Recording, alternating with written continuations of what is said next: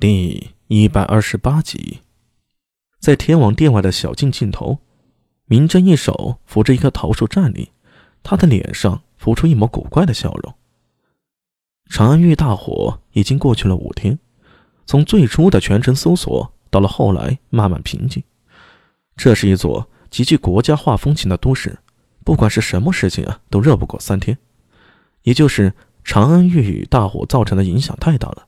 所以热度持续了五天，最终还是被新的事物给替代了。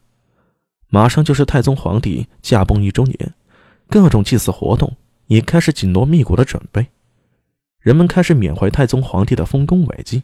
同样，各种关于太宗皇帝的故事也就成了热度。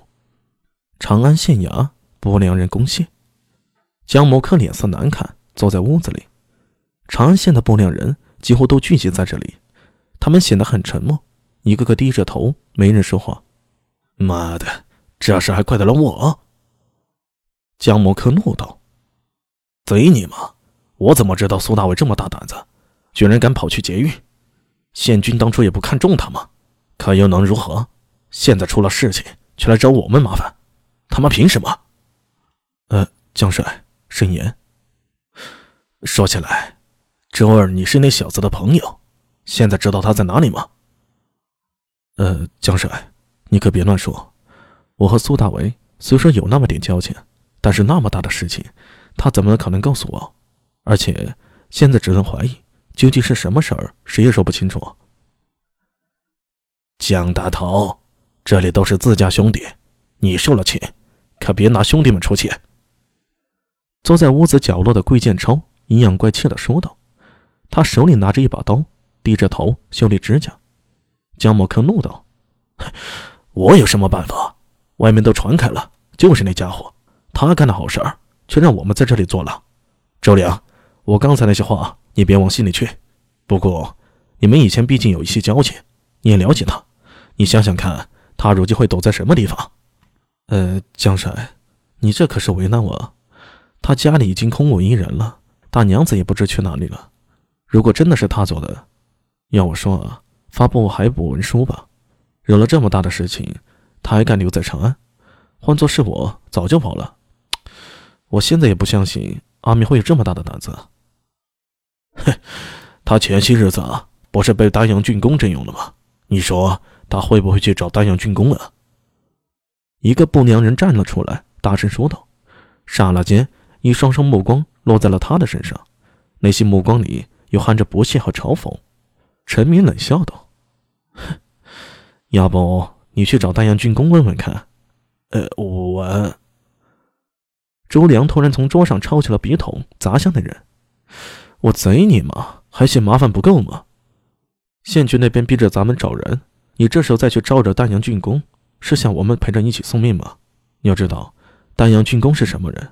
那是魏国公的弟弟，那是我大唐开国的勋贵。”不良人缩着头坐了下来。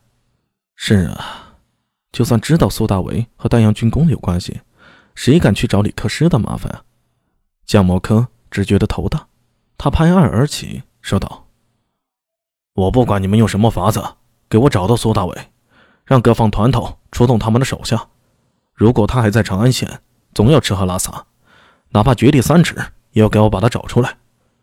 如果他被人在长安县找到，”咱们都要倒霉。言下之意啊，他只要不在长安县，就和我们无关。屋里的不良人或多或少都和苏大伟有点交情。这家伙杀过鬼，而上次和陈敏一起抓捕了江龙等人的时候，他可以说是力挽狂澜呀。